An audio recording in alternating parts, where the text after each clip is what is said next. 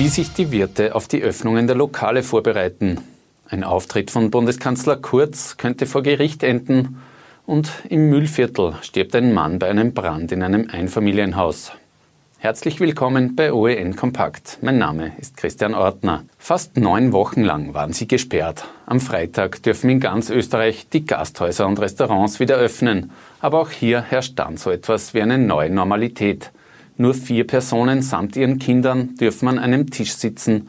Beim Gang zur Toilette brauchen die Gäste einen Mund-Nasenschutz und auch das Personal ist dementsprechend ausgerüstet. Man schwitzt da unter ein bisschen mehr. Ähm, man hat wirklich eventuell auch nicht diese Sichtweite oder diese um Umsicht, die man wirklich sonst noch haben sollte, wenn das eventuell beschlägt oder ähnliches. Also da kommen schon Herausforderungen. Wir gucken nochmal, dass die Mindestabstände alle eingehalten werden, ähm, dass die Gäste sich auch wirklich sicher bei uns fühlen. Obwohl er jetzt wochenlang keinen Umsatz gemacht hat, kann der Lokalchef der Corona-bedingten Sperre auch etwas Gutes abgewinnen.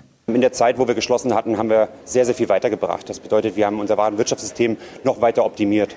Ähm, wir haben auch in der Küche noch mehr optimiert. Wir haben in der Zeit eine neue Karte kreiert, ähm, wo wir heute auch dabei sind. Kommen wir wahrscheinlich später noch dazu, dass wir ähm, noch das Probekochen heute machen für die Mitarbeiter. Die Freude über die Wiedereröffnung ist aber trotzdem groß. Die Freude ist wirklich mega. Wir haben auf diesen Tag jetzt doch wieder hingearbeitet. Jeder lacht, jeder macht Scherz, jeder freut sich, jeder ist motiviert. Nicht nur die Wirte dürfen ab morgen wieder aufsperren, auch in einigen anderen Bereichen bringt der 15. Mai bedeutende Lockerungen. So dürfen etwa auch Hobbymannschaften wieder alle Freiluftsportstätten betreten und dort trainieren.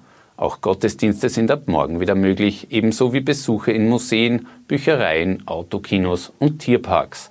Für alle Bereiche gelten aber nach wie vor strenge Sicherheitsregeln.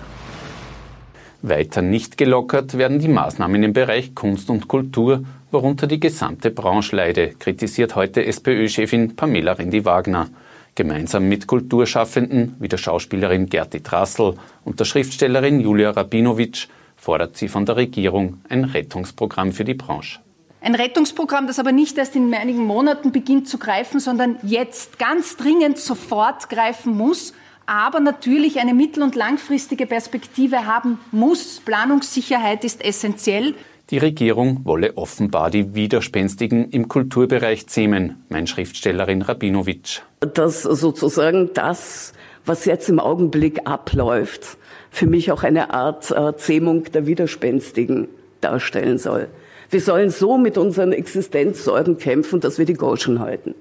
Werden wir nicht. Wir werden noch absaufend die Goschen aufreißen.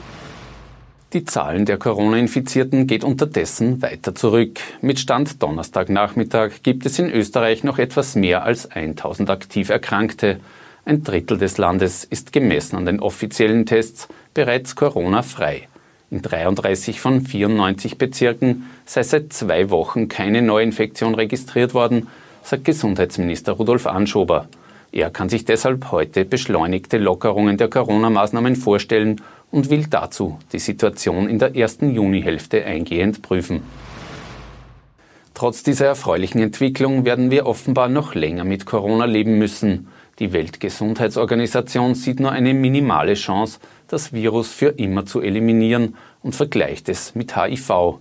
Dieses Virus habe nur mit Hilfe von Medikamenten und Präventionsmaßnahmen seinen Schrecken verloren. Die einzige Möglichkeit, das Coronavirus einzudämmen, sei eine hohe Durchimpfungsrate, so die WHO. Dafür braucht es aber erst einen Impfstoff. Am Mittwoch hat Bundeskanzler Sebastian Kurz die baldige Öffnung der deutsch-österreichischen Grenzen angekündigt und am Abend demonstrativ dem nur von Deutschland aus erreichbaren Kleinwalsertal in Vorarlberg einen Besuch abgestattet. Der hat aber für mehr Aufregung gesorgt, als dem Kanzler vermutlich lieb ist. Denn mit dem viel gepredigten Abstand halten und Maske tragen haben es viele Kurzanhänger offensichtlich nicht so genau genommen. Die Neos prüfen jetzt eine Anzeige wegen Verstoßes gegen die Corona-Bestimmungen. Parteichefin Beate Meindl-Reisinger fordert eine Entschuldigung von Kurz.